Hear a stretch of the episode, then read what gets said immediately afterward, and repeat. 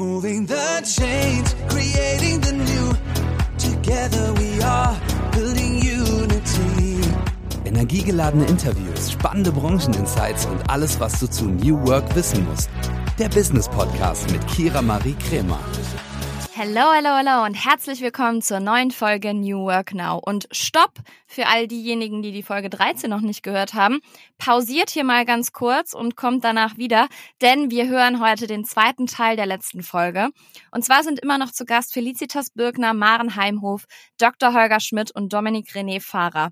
Sie erzählen über das HR der Zukunft, denn sie schreiben auch ein Buch mit circa 30 weiteren Personen darüber. Es geht also ums Personalwesen, um Co-Creation und den digitalen Wandel. Und ähm, ihr erfahrt nochmal etwas mehr zu den vier Personen, wie sich Human Resources beziehungsweise Human Relations, warum dieses Wort erfahrt ihr ebenfalls zukünftig entwickeln wird, was es mit Plattformökonomie auf sich hat und ihr erfahrt auch endlich, was Dr. Holger Schmidt mit Jeff Bezos zu tun hatte. Also, ich wünsche euch viel Spaß beim zweiten Teil der letzten Folge und wir hören uns danach wieder. Und wie kam das damals bei euch? Weil viele Unternehmen wissen ja, dass sie es machen sollen, aber dieser, dieser Punkt, okay, wir fangen jetzt an oder wir wissen nicht, wo wir anfangen sollen, wie startete das damals bei euch? Das ist tatsächlich eine sehr interessante Frage. Die hatte wirklich eine Geschichte, die sehr spannend war. Ich war damals zuständig für das Portfolio-Management der äh, Großrechner. Das sind die Mainframes, das sind die riesengroßen Boliten, äh, die, die die Digitalisierung noch heute auch tragen in geschäftskritischen Anwendungsbereichen weltweit. Und im Rahmen dieser, dieser Arbeit und, und Leitung meines Teams waren wir also massiv gefordert, dass Kunden kamen haben gesagt, wir machen mit euch nur noch weitere Verträge und die Verträge gehen auch immer über zehn Jahre plus. Ähm, wenn ihr uns nachweist, dass ihr nicht nur rein irgendwo eine Schulungsmaßnahme macht für eure eigenen Mitarbeiter oder nach außen. Also es ging weit darüber hinaus, sich nur Gedanken zu machen, wie wir jetzt den nächsten Trainingseinheit oder eine Curriculumserie gestalten. Und hier war das Erfordernis, wie stellen wir sicher, dass wir die Generationen verbinden? Wie stellen wir sicher, dass wir Know-how-Transfer sichern von der einen zur nächsten Generation und zurück? Wie stellen wir sicher, dass wir Fachkräftepersonal zum Einsatz bringen? Wie stellen wir sicher, dass wir den demografischen Wandel meistern? Und wie sichern wir bei alledem, dass wir innovativ weiterentwickeln im Rahmen der Großrechner? Und das war herausragend. Und unter diesen Gesichtspunkten ist die Akademie entstanden, die in vier verschiedene Säulen ging. Und eine Säule war zum Beispiel Use Cases entwickeln an den Trends und mit den Trends. Das heißt, wir haben dann äh, Rollouts geschaffen, um für interessierte Belegschaft über Wochen lang, Wochen hinweg KI oder Machine Learning äh, Einheiten anzubieten, um überhaupt mal sich damit auseinanderzusetzen, was sind eigentlich Daten? Was machen Daten mit mir? Was bedeutet Ethik in algorithmischen Systemen und weiteres? Und das Ganze haben wir aber auch nach außen gerollt, also nicht nur für die interne Belegschaft, sondern auch nach außen. Wir sind an Schulen in, ab, ab der dritten Klasse an bestimmte Zielgruppen gegangen und haben unterschiedliche Schulen da äh, unterstützt. Und eine Hauptsäule in dem Akademiebereich waren die Kooperationen. Warum? Weil uns schon vor über zehn Jahren klar war, wir schaffen das nie und nimmer alleine. Wir müssen hier gemeinsam mit ganz, ganz unterschiedlichen Disziplinen zusammenarbeiten, mit Unternehmen genauso, die wir vielleicht bisher noch als Mitbewerb angesehen haben, zu erkennen, dass wir dieses Netz, was hier gefordert ist an Maßnahmen, nur gemeinsam schaffen und gemeinsam stark sein können. Und so kam auch dieses verstärkte Zusammenarbeit in Richtung Co-Creation, Co-Design Thinking und Menschen miteinander verbinden von ganz, ganz unterschiedlicher Couleur und über Grenzen und Tellerranddenken hinaus. War das auch so für dich der ausschlaggebende Punkt für die Gründung deines Frauennetzwerks, also die Kooperation zwischen Frauen herstellen, dieses Netz spannen oder wie kam es dazu? Und was steckt da überhaupt hinter? Ich glaube, unsere ZuhörerInnen finden das ganz spannend. Also viele, die mich in den letzten Jahren und Jahrzehnten kennen, die haben mich tatsächlich erleben können, dass ich mich dafür einsetze, Frauen zu unterstützen aber nicht nur Frauen, ich unterstütze genauso auch die, die männlichen Akteure in der Gesellschaft, wenn sie Bedarf haben. Aber Äh, mit den Frauen hatte das eine andere Bewandtnis. Ich komme aus der ehemaligen DDR. Ich bin im ersten Studienjahr schwanger geworden mit meinem ersten Kind. Das Kind hat also mitstudieren dürfen an der TU Dresden. Das war eine riesen Herausforderung. Aber in der DDR war es so, jeder bekam einen Arbeitsplatz. Das war schon mal per se sicher, ob er dir gefällt oder nicht. Du bekamst zumindest einen und in dem bist du dein Leben lang geblieben. Ähm, ich bin in diese Zeit glücklicherweise hineingewachsen und mit dem Studium fertig geworden, in dem die Wende kam. Und glücklich deshalb, weil ich was draus machen konnte. Als ich aber in den Westen kam, mit meinem Kind schon im Rucksack und dann für mich war klar, arbeiten, 40 Stunden Woche, ich kannte das gar nicht anders, aber mit Kind hatte ich irgendwie hier immer gefühlt das Gefühl, ich bin hier so eine Rabenmutter. Also so Stempel auf der Stirn. Wie kannst denn du arbeiten gehen und hast da noch ein Kind und dann später auch noch mehrere Kinder, weil wir Patchwork-Familie zusammengewachsen sind. Ich habe aber immer gesagt, ich, ähm, ich, ich möchte auch arbeiten. Ich, ich, mir macht das auch Freude. Und ich brauche das auch. Ich habe mich trotzdem auch um die Kindbetreuung gekümmert. Mit den Jahren habe ich erlebt, äh, wenn ich, wenn ich gehört habe, als Frau ist es schwierig, im Westen äh, Karriere zu machen.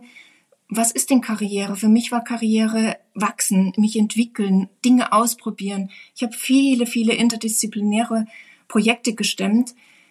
Aber mit der Zeit habe ich durchaus auch gemerkt, was es bedeutet, als Frau in einem Westen, in einem Arbeitsgeschehen zu stecken dazwischen auch noch mal schwanger zu werden und dann irgendwo die gläserne Decke wieder von weiter unten ähm, zu sehen.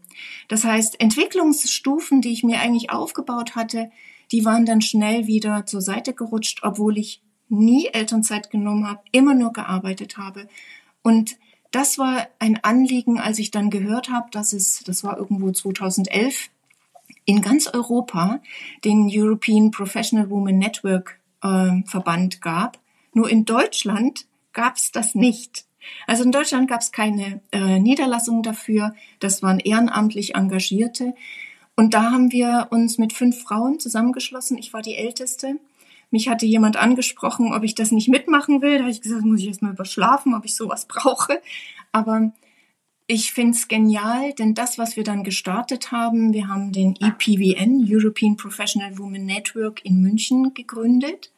Der ist im Nu sowas von explodiert, dass wir nach über einem Jahr einen eingetragenen Verein daraus entwickeln mussten mit Satzung und Notar und, und Verträgen, weil das so wuchs. Das heißt, es war das Signal in die richtige Richtung. Hier sprechen wir Themen an, um Frauen zu unterstützen, in der Gesellschaft mitwirken zu können, sich zu entwickeln, in Arbeit zu gehen und trotzdem für ihre Kinder da sein zu können, aber gleichzeitig auch den Männern die Wege eröffnete, dafür Wahrnehmung zu geschärfen und vor allen Dingen sich selbst auch einbringen zu können. Wenn man die letzten Jahre anschaut, ist da sehr viel passiert, denn viele Männer trauen sich jetzt auch zu sagen, ich finde das toll, wenn ich mit meinem Kind zusammen was unternehmen kann oder auch Elternzeit nehmen darf.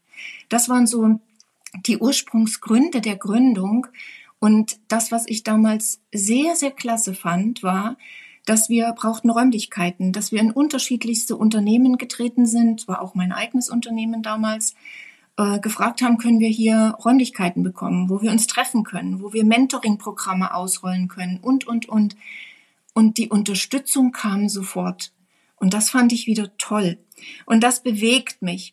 Und als wir damals damit begonnen haben, war nicht damit zu rechnen, und den Punkt möchte ich gerne noch erwähnen, welche herausragende Wichtigkeit heute, in der heutigen Zeit des digitalen Wandels, die weiblichen Akteure spielen. Wir müssen, wenn wir uns Algorithmen ansehen, dann müssen wir auch darüber nachdenken, wer programmiert unsere Algorithmen, wer programmiert und trainiert mit welchen Daten die Systeme, die wir morgen nutzen wollen, um Human-Centric Innovations nutzen zu wollen. Also Systeme, die uns helfen, egal in welcher Branche, sei das im Pflegedienst oder in der Gastronomie oder in sonstigen Bereichen. Wir müssen uns heute gut damit auseinandersetzen, dass wir da auch weibliches Gedankengut, weibliche Eigenschaften unbedingt drin haben. Und dafür sind enorme Chancen, die ich heute sehe, für Frauen in der Digitalwirtschaft. Und das ist auch der Grund, weswegen ich vor fast sechs Jahren, seit sechs Jahren äh, nicht beworben hatte im Bitkom, leite dort in dem Gremium Bildung und Beruf den Fachausschuss Frauen in der Digitalwirtschaft und ich bin überzeugt, dass hier noch sehr, sehr viel mehr Luft ist, um was zu verändern zum Positiven. Witzig, dass du den letzten Part gerade ansprichst, denn ich habe eine Buchempfehlung bekommen für das Buch Unsichtbare Frauen. Und ich habe gestern angefangen, Sehr das zu lesen. Cool. Und darum geht es ja genau, ähm, was du gerade ansprichst, wie, also um diese Gender Data Gap, die es ja gibt. Ich glaube, Holger kennt sich wahrscheinlich noch am besten damit aus, ähm, wie Dinge entwickelt werden, ohne das komplett böse zu meinen und orientieren sich am Mann so am Gedankengut oder auch an der körperlichen Verfassung, also wie ähm, Autositze gestaltet werden, äh, wie sie einen Mann beschützen im Unfall, aber eine Frau ist einfach ganz anders gebaut und wie das dann nicht beschützt wird, in Anführungsstrichen. Also da bin ich sehr gespannt. Schön, dass du es gerade nochmal ansprichst. Ähm, bis jetzt, ich habe schon ein paar Seiten gelesen, es ist auf jeden Fall sehr interessant. Ähm, was aber auch viele ähm, junge Menschen natürlich immer interessiert. Ne? Wie seid ihr dahin gekommen, wo ihr jetzt seid? Also das ist auch so eine Frage, die ähm, mir immer gestellt wird, obwohl ich noch gar nicht so lange im Berufsleben unterwegs bin. Aber daran merkt man, glaube ich, dass viele jüngere Menschen ähm, Orientierungsprobleme haben. Es gibt zu viele Angebote und ähm, keiner weiß so richtig, wo die Reise hingehen soll. Deswegen würde ich gerne einmal fragen, Holger, wie kam es dazu, dass du deine Leidenschaft für die Digitalisierung entdeckt hast? Ach, das begann eigentlich an der, noch an der Uni, als, also lange her, muss ich dazu sagen, ähm, Mitte der 90er Jahre, als wir angefangen haben, ähm, E-Mails zu schreiben. Ne? Also kann man sich heute kaum noch vorstellen, dass das irgendwie neu, neu war. Ähm, aber ähm, da habe ich irgendwie im Hochschulrechenzentrum neben einem Kollegen gesessen und ich habe ihm die E-Mail geschickt. Äh, die ging dann sozusagen aus meinem Rechner raus und in seinen rein, also einen Meter weiter. Und ich dachte, es macht überhaupt nichts. Der könnte auch auf der anderen Seite der Welt sitzen und könnte das genauso lesen. Und da hat es bei mir irgendwie Klick gemacht gemacht, dass ich dachte, okay, das wird jetzt was Großes. Ne? Und ähm, und äh, das äh, hat sich dann noch fortgeführt. Ich habe dann damals äh, bei der FAZ angefangen und habe über Digitalisierung geschrieben und äh, gab's gibt's die nette Geschichte, dass ich irgendwie ein paar Wochen in meinem in meinem neuen Job war und ähm, dann kam mein Chef rein und sagte, da draußen ist ein Amerikaner, der will im Internet Bücher verkaufen. Red doch mal mit dem. Und dann ähm, bin ich vor, vor die Tür und ging um die Ecke und da stand Jeff Bezos, ne? ähm, der Amazon-Gründer und erzählte mir, ich baue das größte, ich baue das größte Kaufhaus der Welt. Und ich sagte ihm, naja, in der digitalen Welt ist ja nicht so so groß, gibt gibt's ja noch nicht. Ne? Nein, sagt er, ich baue das größte aus der digitalen Welt kommen, baue ich das größte Kaufhaus der Welt über alles und äh, ja, habe ich ihm damals ehrlich gesagt nicht geglaubt und habe dann erst ein bisschen später erfahren, dass er genau das tut, was er sagt und äh, das war für mich so ein Startpunkt, dass ich mir auch dachte, wow, da passiert, da verändert sich etwas, was sozusagen unsere die Grenzen, in denen wir momentan leben und arbeiten, äh, massiv sprengen wird und äh, ja, genauso ist es gekommen. Es gibt, glaube ich, nichts, was die Arbeitswelt so sehr verändert hat wie die Digitalisierung in den vergangenen 20 Jahren. Und äh, wir sind noch lange nicht am Ende. Es kommen noch ganz viele, viele Dinge, die wir heute noch gar nicht sehen. Quantencomputer ist so ein Thema, was, Fede eben angesprochen hat, was mit Sicherheit äh, sehr, sehr wuchtig wird. Äh, Plattformökonomie ist ein Thema, das mit Sicherheit noch, noch, noch äh, sehr, sehr viel verändern wird. Also da gibt es viele Dinge, die, die einfach die, die, sag ich mal, die, die Kraft haben, ähm, ja, einen Hebel, einen Hebel zu entwickeln, den wir lange Zeit so nicht kannten in der, in der analogen Welt. Und das war das, ist das Schöne an der Digitalisierung. Es ist, äh, ich mache das hier seit 25 Jahren. Es ist so spannend wie am ersten Tag. Okay, Wahnsinn. Du hast einfach Jeff Bezos gesagt, dass du nicht dran glaubst, dass Amazon funktioniert. Spannend, sehr cool. Ähm, äh, ja, hat, an, hat anscheinend doch funktioniert. Also sehr coole Geschichte. Ähm, ich, du hast es gerade schon angesprochen, Plattformökonomie um noch einmal zum Thema zu kommen und New Work und alles das zu verbinden. Die ZuhörerInnen meines Podcasts wissen alle, dass wenn ich New Work erkläre, die Megatrend-Map vom Zukunftsinstitut zeige. Also es ist ja aufgebaut wie so eine U-Bahn-Map. Es gibt verschiedene Stränge, verschiedene Stationen. New Work ist da dunkelgrün dargestellt und da gibt's äh, die Station Diversity, für mehr Leadership oder was auch immer. Und eine Station ist auch Plattformökonomie. Und Du bist Experte dafür. Kannst du uns bitte einmal erklären, was man genau darunter versteht und warum das so eine große Auswirkung auf den Bereich New Work hat, also auf unsere Arbeitswelt? Mhm. Ja, Plattform, der Begriff ist nicht geschützt. Jeder versteht was anderes darunter. Wenn ich mit einem ITler rede, meint er was ganz anderes, als ich es tue. Für mich sind Plattformen digitale Geschäftsmodelle. Und zwar Plattformen Interaktionsmanager zwischen Angebot und Nachfrage. Wir kennen das alle von Airbnb. Ne? Es gibt, äh, Airbnb ist der Manager zwischen Wohnungsanbieter und Wohnungsnachfrager ne? und stellt die Verbindung her und baut darum Services und äh, ja, wird einfach, hat einfach den Markt neu geordnet und neu, neu sortiert und die, die Transmissionswege auf diesem Auf diesem Markt verändert. Und dieses, dieses Modell sehen wir eigentlich in nahezu jeder Branche inzwischen und äh, hat dazu geführt, dass ganz viele Märkte sich komplett gedreht haben. Also heute sind sieben der zehn größten äh, Online-Händler sind Plattformen und äh, ich wage mal die These, das wird sich, es werden noch mehr werden. Ähm, und das merken wir in immer mehr Branchen, das merken wir in der Automobilwelt. Insofern ist das für mich ein oder das essentielle digitale Geschäftsmodell, das äh, Unternehmen kennen müssen um äh, erfolgreich zu sein. Und äh, nicht jeder muss eine Plattform werden, aber man muss wissen, wie Plattformen funktionieren, um möglicherweise zu schauen, wie wird denn der Wettbewerb, wenn er das tut, ähm, ganz anders agieren, als er es bisher gewohnt ist. Es geht nämlich viel mehr um Interaktionen ermöglichen, Akteure zusammenführen und nicht mehr, wie wir es in der klassischen Welt kennen, äh, wir machen alles sozusagen, wir schotten uns ab von dem Rest, versuchen Wettbewerbsvorteile, so die gute alte Porter Five Forces Welt, äh, das ist in der Plattformwelt völlig, völlig irrelevant, sondern wir gehen anders heran, versuchen eben diese Interaktion zu ermöglichen und Angebot, Angebot und Nachfrage, die, die Interaktion so einfach wie möglich zu machen. Das erfordert auch für den Menschen ein völlig neues Denken, äh, wie man an, an, an Wirtschaft herangeht, wie man Märkte organisiert. Und das heißt auch natürlich für die Arbeit, dass man, dass man eben anders ähm, an, an, an, an, an ja, strategisch denken muss, anders an, an Kooperationen herangehen muss. Man, was, was früher der Konkurrent war, ist heute der Partner. Das sind so Dinge, die einfach äh, komplett, sag ich mal, viele, viele Sachen auf den Kopf stellen, die wir die lange Zeit äh, gewohnt waren. Und ähm, ich stelle fest, dass wir uns in Europa mit dieser Plattformökonomie sehr, sehr schwer tun und ähm, auch nicht wirklich eine große Rolle spielen. Das muss man auch dazu sagen. Wir haben es bisher nicht wirklich geschafft, äh, erfolgreich oder nur in geringem Maße erfolgreiche Plattformmodelle aufzubauen aufbauen. Das ist etwas, was uns in der digitalen Ökonomie im Moment ehrlich gesagt richtig wehtut. Und da, sag ich mal, Bewusstsein zu schaffen, wie funktioniert das, wie müssen wir uns darauf einstellen, wie können wir auch selbst in dieser Plattformwelt erfolgreich sein, das ist, glaube ich, ziemlich wichtig. Ja, ich habe das Gefühl, wir tun uns gerade generell in Deutschland mit allem so ein bisschen schwer. Nicht nur damit. Ähm, aber ja, also ähm, sehr, sehr gut erläutert. Vielen Dank für die Erklärung und für die verständliche Erklärung. Ich ähm, finde es ja immer schade, wenn man so ein Buzzword-Bingo aus allem macht. Deswegen vielen Dank dafür. Ich glaube, alle ZuhörerInnen konnten das mittlerweile greifen. Ein weiterer Punkt auf dieser New Work ähm, U-Bahn-Linie ist Human Relations. Dazu hätte ich gerne eure Meinung, weil Human Resources bezeichnet uns Menschen ja eher als Ressourcen und Human Relations bezeichnet den Part ja eher als die Beziehungen zwischen uns Menschen.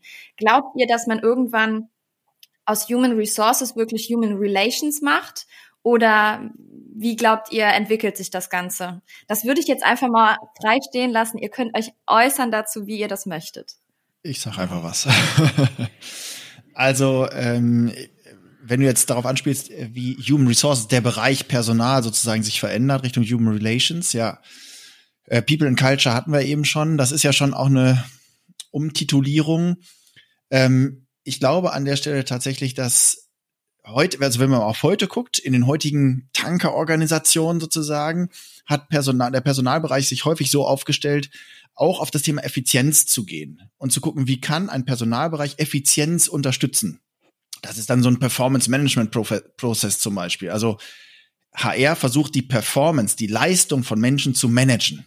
Ja, da gibt's dann Zielvereinbarungssysteme, Leistungsbeurteilung, Bonus und so weiter. Alles wird da dran gehängt, um Leistung irgendwie zu managen und in die richtige Richtung zu bringen, sodass alle total leistungsfreudig sind.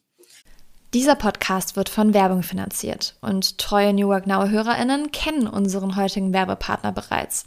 Es ist Open Up. Und ihr wisst, dass mir mentale Gesundheit sehr am Herzen liegt und natürlich auch die Förderung mentaler Gesundheit am Arbeitsplatz. Und Open Up begleitet mich schon länger und viele von euch kennen Open Up schon. Doch für diejenigen, die es noch nicht kennen, hier einmal eine Info. Zwei Drittel aller Arbeitnehmenden wissen nicht, an wen sie sich mit mentalen Herausforderungen wenden können. Und das, obwohl 30 Prozent aller Fehlzeiten mit dem mentalen Wohlbefinden zusammenhängen. Und hier kommt jetzt Open Up ins Spiel. Denn OpenUp ist die 360-Grad-Lösung für das mentale Wohlbefinden. Und hiermit bieten schon mehr als 1500 Unternehmen ihren Mitarbeitenden die Möglichkeit, ihre Widerstandsfähigkeit zu stärken, Stress abzubauen und ihr volles Potenzial auszuschöpfen. Von Einzel- und Gruppensitzungen mit PsychologInnen bis hin zu Check-ins und selbstgesteuertem Lernen. Mit OpenUp bietet ihr eurem Team die Unterstützung, die es verdient, jederzeit und überall verfügbar. Und wenn ihr jetzt eure Mitarbeitenden dabei unterstützen wollt, an ihrem Wohlbefinden zu arbeiten, produktiver zu sein und weniger Fehlzeiten zu haben, dann geht auf openup.de slash Unternehmen und erfahrt, wie OpenUp eure Organisation unterstützen kann. Ähm, und ich glaube, also wenn man sich, wenn man sich das heute anguckt, überhaupt erstmal die Leute zu gewinnen, ist ja schon der erste schwierige Schritt, wo HR auch mit drin ist oder People in Culture auch mit drin ist. Das heißt, früher war es auch so, dass da war eine Stelle ausgeschrieben, du hattest hunderte von Bewerbungen, konntest sagen, auch die fünf nehmen wir mal in die engere Auswahl. Und dann konntest du die auch noch warten lassen für ein paar Wochen, kein Problem. Und dann guckst du mal, wen du von den fünf vielleicht doch noch und so weiter, ne? Ist heute überhaupt, äh, lacht jeder drüber. Sofort sind die guten Leute weg. Du hast keine Chance, gute Leute zu kriegen, wenn du so als Personalbereich agierst. Das heißt, es ändert sich ganz viel sozusagen im Außen. Ähm, und dann das, was Holger noch gesagt, wenn man das noch dazu nimmt, der, der Wettbewerbsvorteil ändert sich. Also das, was früher Wettbewerbsvorteil war, war eben tolle Prozesse und äh, effiziente Prozesse. Und heute Wettbewerbsvorteil Daten. Ja, also wer die besten Daten hat, Ne, ich weiß nicht, gibt, gibt so, so einen schönen Spruch, ähm, äh, wenn wenn's, äh, wenn äh, es um die besten Daten geht, äh, dann ist China sozusagen die neue OPEC. Also irgendwie so. Ähm, und wenn du das jetzt auf HR münzt, dann müsste HR jetzt ja ein Business unterstützen, wo gute Leute trotz noch in die Organisation kommen. Das heißt, du brauchst dieses, du hast Human Relations, hast du gesagt. Wie können wir äh, Verbindung zwischen Menschen schaffen, Verbindung zwischen Menschen, halten Menschen auch in einer Organisation oder bringen Menschen in eine Organisation. Die können vielleicht auch auf sozialen Medien dann äh, etwas Tolles über diese Organisation erzählen und so weiter. Und dann habe ich eine Chance wirklich, dass die Leute für etwas brennen, bezogen auf die Verbindung zwischen Menschen. Das zweite ist, wofür machen wir das Ganze eigentlich? Früher war es das Thema Effizienz. Auch da müsste der Personalbereich sich ein bisschen ändern und sagen, okay, äh, Effizienz ist es nicht mehr. Wir brauchen jetzt, und das hatte ich, glaube ich, eben ganz am Anfang schon mal gesagt, wir brauchen selbstorganisierte kreative Teams. Und für das Thema selbstorganisiert und kreativ brauchen wir, und das ist so diese, diese Schule von Simon Sinek, brauchen wir im Grunde diesen Sinn, diesen Purpose, dieses, wofür machen wir das Ganze? Ein zweiter Punkt, wie wir auch gute Leute in eine Organisation bringen können, wenn wir mit Sinn arbeiten und sie auch dort halten können. Ne? Das Ganze funktioniert natürlich nicht, wenn dann die Führungskräfte schlecht sind, um es mal gemein zu sagen. Ja, also ist ja so, äh, Menschen kommen in eine Organisation wegen des Rufes der Organisation oder wegen des Geldes oder sonst was und verlassen die Organisation wegen der direkten Menschen, mit denen man zusammenarbeitet, meistens wegen der Führungskräfte. Und äh, das heißt, du musst dann natürlich auch intern das quasi leben. Du musst auch eine Führungsmannschaft darauf vorbereiten, wie, so wie du sagst, ähm, Human Relations sozusagen gut stattfinden kann. Und wenn ich dann mit Command und Control komme äh, und, und sage als Führungskraft, äh, das ist die Richtung, ich bin die beste, der beste Experte hier im Team und ich weiß auch, was das Beste ist, was man machen muss, dann äh, fühlen sich die meisten auch nicht mehr so richtig aufgehoben. Das heißt, auch an der Stelle muss das Ganze ein bisschen anders laufen. Und dafür muss HR im Grunde stehen, aus meiner Sicht.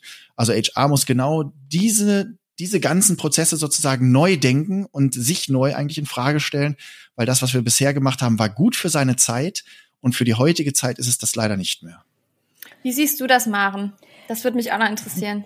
Ich würde gerne noch eine weitere Interpretation von Relations reinbringen wollen. Und zwar ist meine persönliche Überzeugung tatsächlich davon, wenn wir HR in der Zukunft oder People und Culture als strategischer Partner wahrnehmen, der wirklich proaktiv auch in das Ungewisse reinläuft, mutig ist, dann bin ich persönlich davon überzeugt, dass er der Verbinder zwischen dem Business und inter den Bedarfen ist. Also ich glaube, er ist, wird der Relation, der Relations Manager werden, also der Broker zwischen Demand und Supply.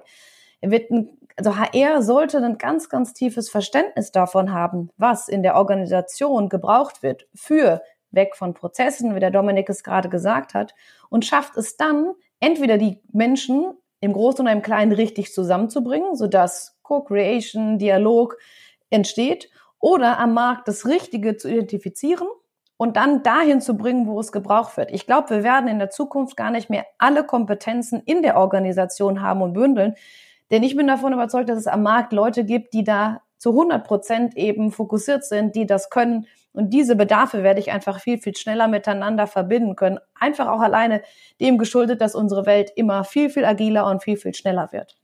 Das ist noch eine weitere, glaube ich, Interpretation, die man noch hinzuziehen sollte für HR in der Zukunft. Ich, ich würde da gerne noch was ergänzen, als Beispiele mal in den Raum gegeben, wie ich das in den letzten Jahren bei uns erlebe.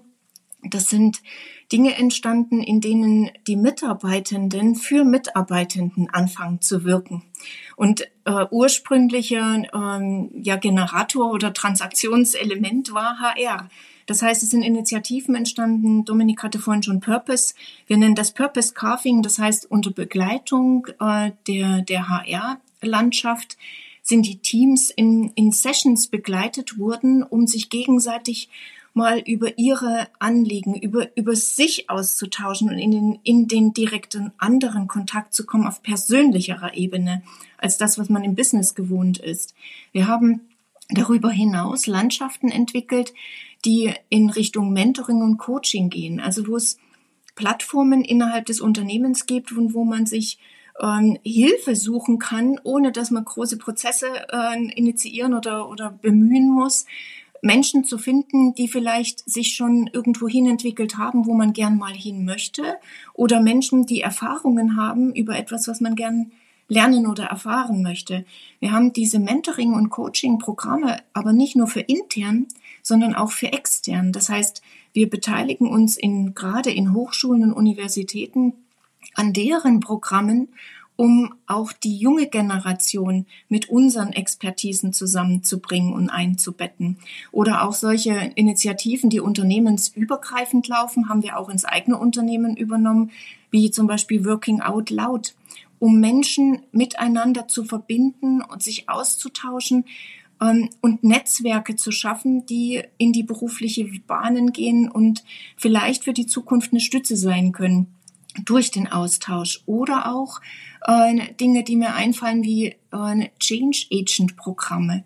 Das heißt, wo wir gezielt zu bestimmten Brennpunkten, die im, im Wandel bei uns anliegen und anfallen, wo wir gezielt engagierte Mitarbeiter suchen, freiwillige Basis, Wer mag hier für das oder das oder das Thema, für ein bestimmtes Rollout mitwirken, für einen zeitbegrenzten Rahmen? Um mit zu unterstützen, Dinge zu tun, die uns allen erleichtern, aber die nicht in den täglichen Arbeitsfluss hineingehören. Und ich glaube, in diese Denke, äh, sich zu überlegen, wie können wir das Engagement der Menschen fördern, um freiwillig auch Dinge mal mitzumachen, die, die man sich vorher nicht vorstellen konnte, da merken wir, dass da eine große Bereitschaft ist. Und das ist meiner Meinung nach auch eine wesentliche Aufgabe, gerade für die Zukunft, die bei HR landet. Ja, vielen Dank für eure Einschätzung dazu als ExpertInnen für den Bereich. Und ich glaube, das war ein wundervoller Teaser, diese Folge für euer Buch. Ich ähm, freue mich schon, es zu lesen. Hab noch eine Frage an euch, äh, die das Buch betrifft. Warum sollte man euer Buch lesen, wenn man nicht im HR-Bereich tätig ist oder sich dafür interessiert? Was ist eure Antwort darauf? Also ähm, ein Titelentwurf, vielleicht darf ich das sagen, der, auch wenn der vielleicht nicht wird, wir wissen es nicht genau, äh, ist Empower Your People. Und im Kern geht es darum, ähm, dass wir, dass wir die Menschen in den Organisationen ähm, ihnen die Möglichkeit geben. Ich sag mal nicht nur befähigen und Empower ist auch noch so, so, ein, so ein Ding, wo ich manchmal so, so stutze, weil ähm, dann hat jemand die Power und leiht sie jemand anderem. Und es ist eigentlich ist es noch mehr. Es geht wirklich darum, dass Menschen wirklich die Verantwortung übernehmen können für Dinge und das ist nicht nur HR. Das ist in jedem Bereich, in jeder Organisation und selbst HR könnte dezentraler werden. Das haben wir gerade vielleicht so ein bisschen indirekt auch äh, angeteasert. Das muss nicht ein Bereich sein, der mit Bereichsgrenzen unterwegs ist. Das heißt, es ist für jede Organisation, für jede Führungskraft am Ende interessant und Führungskräfte sind wir letztlich irgendwie alle. Ja, äh, egal in welchem Kontext, ob es jetzt darum geht, äh, wo wir uns äh, für für welchen Kinobesuch wir uns entscheiden oder wo wir zum Essen hingehen, äh, dann führen wir vielleicht auch über unsere Fragen. Ähm, und äh, eine Führungskraft äh, in der Zukunft muss natürlich auch viel mehr empowern sozusagen die eigenen Menschen, denen die Möglichkeit äh, ermöglichen, äh, die Möglichkeit geben, äh, überhaupt äh, äh, in irgendeiner Form die Verantwortung zu übernehmen, äh, sich das überhaupt zu trauen und äh, dann auch eine Richtung zu haben, die gemeinsam gegangen werden kann. Und insofern äh, würde ich sagen, ist es äh, durchaus für andere auch sehr interessant, ja. Ja, vielen Dank. Wo kann man denn das Buch erwerben und ähm, könnt ihr schon sagen, wann? Ja, also äh, erwerben kann man es dann wahrscheinlich, denke mal so ungefähr überall. Wir verlegen über Haufe. Mhm. Und ich glaube, dass, äh, soweit ich weiß, wird Haufe das äh, wirklich überall anbieten, äh, wo man Bücher kaufen kann. Und äh, wann? Also vorbestellen kann man es ab Ende November. Gedruckt und ausgeliefert wird es ab dem 11. Mai. Also ist noch ein bisschen hin. es ist tatsächlich äh, auch ein Weg, äh, bis das alles durch alle ähm, Schleifen sozusagen durch ist. Ähm, das musste ich auch erst lernen mit meinem ersten Buch und insofern äh, bin ich jetzt so ein bisschen darauf vorbereitet, dass das noch ein bisschen Zeit dann kostet, wenn wir alles abgegeben haben. Aber ab dem 11. November kann man vorbestellen. Ja, das äh, Prozedere war mir auch relativ neu. Ich äh, schreibe auch an einem Buch mit, muss ein Kapitel jetzt bis Ende Oktober abgeben und habe dann auch gefragt, ja, okay, ab wann kann man das denn kaufen? Ja, im Juni kommt's raus. Und ich war, oh, okay, dann muss ich ja noch ein bisschen warten. Ähm, aber ja, so ist das anscheinend. Ich bin schon sehr gespannt. Ich freue mich drauf. Ich werde es auf jeden Fall im November vorbestellen, das Ganze. Und ähm, freue mich sehr, dass ihr heute zu Gast wart und habt natürlich, wie für alle Gästinnen in meinem Podcast, noch eine Abschlussfrage für euch. Und da bin ich schon ganz gespannt, was ihr sagt. Und ich würde so äh, enden, wie wir begonnen haben. Lieber Dominik, die Frage an dich. Was würdet ihr eurem oder was würdest du deinem jüngeren Ich raten? Ähm, ich würde meinem jüngeren Ich, also vielleicht zwei Ratschläge. Ein Ratschlag ist eher äh, in dem Fall privater Natur. Wenn du die Frau des Lebens gefunden hast, kämpf um sie. Das habe ich gemacht und ich darf mit ihr leben und das ist wunderbar und habe auch noch vier Kinder mit ihr. Also insofern so nochmal. Ähm, da habe ich sehr viel Glück gehabt. Und äh, ansonsten würde ich meinem Jüngeren, ich wahrscheinlich ähm, im Business raten, früher den Mut zu haben, in äh, äh, eine Entscheidung zu treffen, auch in die Selbstständigkeit oder in, in das zu gehen, was du wirklich, wirklich willst, sozusagen. Ich habe 15, 16 Jahre, habe ich diesen Schritt in die Organisation meines Vaters vor mir hergetragen und äh, habe mir jedes Jahr tatsächlich, ich habe mir jedes Jahr Ziele geschrieben. In diese Ziele meines, äh, meine Jahresziele habe ich mir immer reingeschrieben, was musst du machen, um in diese Selbstständigkeit zu gehen. Und ähm, es hat gedauert, bis ich es dann getraut habe, mich in meiner Organisation das auch anzusprechen. Und dann war aber die Reaktion super, muss man sagen. Also früher diesen Mut, Mut aufbringen. Schön. Maren, wie ist es bei dir? Was würdest du deinem jüngeren Ich raten? Ich glaube, ich würde sagen, sei mutig. Ähm, vertrau einfach mal darauf, geh raus, geh offen auf Personen, auf neue Situationen und vielleicht auch Herausforderungen zu. Trau dich, Dinge einfach mal neu zu denken, vielleicht auch einfach mal neu umzusetzen, einfach mal machen, trifft so, glaube ich, hier als Stichwort ganz gut. Sehr schön. In einer der letzten Podcast-Folgen habe ich das auch mit auf den Weg gegeben, als einer der Tipps, wie man im Arbeitsleben auch in der Zukunft besteht. Einfach mal mutig sein. Deswegen schön, schöner Rat. Vielen Dank. Holger, wie ist es bei dir? Ja, auf, auch auf die Gefahren, dass ich das, die, die Sachen wiederhole. Das ist aber genau das, was mir auch, auch, äh, und ich habe ja schon im Blick ja schon ein bisschen, bisschen länger aufs Arbeitsleben zurück. Ich habe zwei oder dreimal eine Entscheidung getroffen, die, die unkonventionell waren. Und mich äh, irgendwann selbstständig zu machen, war auch etwas, was äh, ähm, äh, glaube ich, ein bisschen ungewöhnlich war. Äh, ich habe sie bereut. Ne? Es waren es waren zwei drei Schritte, die die äh, so ein bisschen Kopfschütteln in meiner in meiner Umgebung ausgelöst haben, aber ich wusste, es ist richtig und ähm, das habe ich habe ich durchgezogen und das äh, ja würde ich heute heute sagen äh, war war war vielleicht mutig zu dieser Zeit oder insgesamt mutig und diese, diesen Mut zu haben und äh, und das ähm, äh, sozusagen seinem Herzen zu folgen das war das war kann ich jedem nur raten. Das ist das ist wichtig. Dafür ist das Leben zu kurz als dass man sozusagen zu lange an irgendeiner Position rumhängt die einem keinen Spaß macht. Das sollte man nie tun Absolut, bin ich voll bei dir. Felicitas zum Abschluss, was würdest du deinem jüngeren Ich raten? Also ich würde in ähnliche Richtungen gehen, wie ihr sie gerade anbrachte. Definitiv die Selbstständigkeit, die ich vor über zehn Jahren, zwölf Jahren schon mal angefangen habe. Die habe ich dann nicht fortgeführt, weil ich intern abgeworben wurde. Klar, es hat alles äh, im Nachhinein, ich habe tolle Erlebnisse, Erfahrungen sammeln können und den Mut aber, der Mut hat mir damals gefehlt, komplett in die Selbstständigkeit umzusteigen, auszusteigen, mit Familie, die Risiken, die damit verbunden sind. Da würde ich sagen, ey, Mensch, tu das, denn grundsätzlich bin ich äh, der Meinung, wenn, wenn ich so zurückblicke, dann sind das so Leitsätze wie, gibt Chancen, always a yes and a push. Also immer eine Ja und ein, ein, ein Loslegen äh, danach ist erforderlich und traue deinem Herzen und wenn, äh, besonders wenn Wegweiser fehlen, dann vertraue auf das Bauchgefühl. Und wichtig bei alledem, glaube ich, ist das Machen, denn selbst wer im Wartezimmer sitzt, der wartet im Zimmer und ist noch nicht dran. Schön gesagt. Vielen lieben Dank, dass ihr da wart, dass ihr hier zu Gast wart, dass ihr mir eure Zeit geschenkt habt, die Expertise geteilt habt und natürlich aber auch Einblicke zu eurer Person. Das hat mich sehr gefreut. Ich glaube, ähm, die ZuhörerInnen hat es auch begeistert. Also mehr zu euch findet man natürlich auch in den Show Notes und ähm, ich freue mich, wenn sich unsere Wege irgendwann nochmal kreuzen und natürlich in euer Buch reinzulesen. Bis dahin, ähm, ja, wünsche ich euch natürlich noch eine gute Zeit. Viel Spaß noch beim Schreiben und ähm, alles Gute. Ciao. Danke. Danke. Ciao. Danke, tschüss. So, ich hoffe, der zweite Teil hat euch genauso gut gefallen wie der erste und freue mich natürlich auch, wenn ihr mir Feedback zusendet via E-Mail-Adresse, die ihr in den Shownotes findet oder LinkedIn oder Instagram oder wo auch immer. Also meldet euch gerne. Ich freue mich immer über Feedback und danke, dass ihr natürlich zugehört habt und hoffentlich auch wieder nächste Woche einschaltet und mir gerne auch eine Bewertung hinterlasst. Also für diejenigen, die noch keine Bewertung hinterlassen haben für den Podcast, würde ich mich sehr freuen und äh, bedanke mich schon mal im Voraus.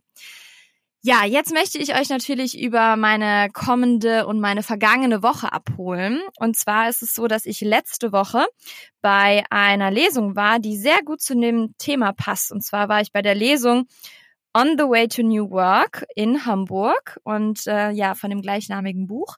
War abends beim Networking-Event von Johanna Geisler. Das war ja auch meine Empfehlung in der letzten Folge für euch.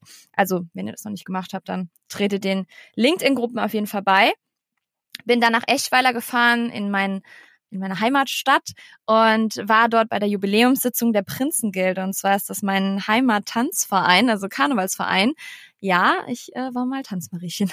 Und wir ähm, ja, haben eine kleine Reunion gemacht von unserer alten Showtanzgruppe, nochmal einen Tanz aufs Parkett gelegt und uns damit dann auch verabschiedet. Und ähm, ja, dann bin ich nach Frankfurt gefahren, beziehungsweise, wenn jetzt dieser Podcast rauskommt, bin ich gerade auch schon in Frankfurt. Also ich bin am 1. und 2.11. in Frankfurt und dort bei Continental. Denn Continental ist ein Kunde ähm, von M-Regie, für die ich ja weiterhin als Freelancerin arbeite, als Eventregisseurin. Und zwar planen wir ähm, nicht als EventmanagerInnen, sondern vielmehr als RegisseurInnen die Show, die wir dann Ende November, Anfang Dezember fahren werden, denn wir begleiten seit mehreren äh, Malen schon Continental bei der Automotive Convention. Und da freue ich mich immer sehr drauf, denn es ist sehr familiär. Das ist immer das Schöne bei Zusammenarbeiten jeglicher Art, also nicht nur im Eventbereich, dass du wenn man immer wieder an gleichen Projekten, die jedes Jahr wieder kommen, ähm, dann sich doch besser kennenlernt und merkt, okay, so arbeitet man richtig gut zusammen und so kann man das Ganze nochmal ein bisschen verbessern. Und ähm, das freut mich immer sehr. Und außerdem muss ich diese Woche noch meinen zweiten Teil der Kolumne abgeben. Also für diejenigen, die es noch nicht mitbekommen haben, ich habe eine New Work Kolumne in dem Magazin von Carmen Kroll beziehungsweise Kamushka. Das nennt sich The Things Rewrite. Und meine New Work Kolumne geht jetzt in die zweite Runde, denn das Magazin geht auch in die zweite Runde. Also ich darf jedes Mal, wenn das Magazin rauskommt, eine Kolumne veröffentlichen und werde jetzt diese Woche den zweiten Teil verfassen und abgeben. Ja, und das war's auch schon mit meiner vergangenen und kommenden Woche. Jetzt möchte ich euch noch eine New Work Now Empfehlung geben. Und wie soll es auch anders sein? Ich kann euch nichts anderes empfehlen als das Buch, was diese vier Gästinnen, die jetzt hier waren, schreiben.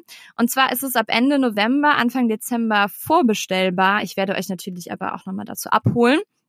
Also gebt euch da auf jeden Fall nochmal einen Hinweis zu. Und ähm, ja, es kommt im Frühjahr raus. Macht es auf jeden Fall. Ich freue mich schon riesig, das zu lesen. Ich bin schon sehr gespannt. Und äh, wen man dann noch so als AutorInnen in diesem Buch entdeckt. Ja, und jetzt zum Abschluss für euch ein Zitat für den Tag, die Woche. Bis zur nächsten Folge, wie auch immer, ähm, möchte ich euch nochmal mit auf den Weg geben. Und Maren hat es eben gesagt, mutig sein ist super wichtig und würde sie auch ihrem jüngeren Ich raten. Und ich habe es in Folge 11 ebenfalls empfohlen. Also wie soll es auch anders sein? Deswegen möchte ich euch jetzt so ein Zitat mit auf den Weg geben. Ich wünsche euch einen wundervollen Tag, eine tolle Woche. Ähm, ich freue mich auf den Austausch und wenn ihr nächste Woche wieder dabei seid. Und jetzt war es das mit der Folge 14 von New Work Now. Nelson Mandela. Unser größter Ruhm ist nicht niemals zu fallen, sondern jedes Mal wieder aufzustehen.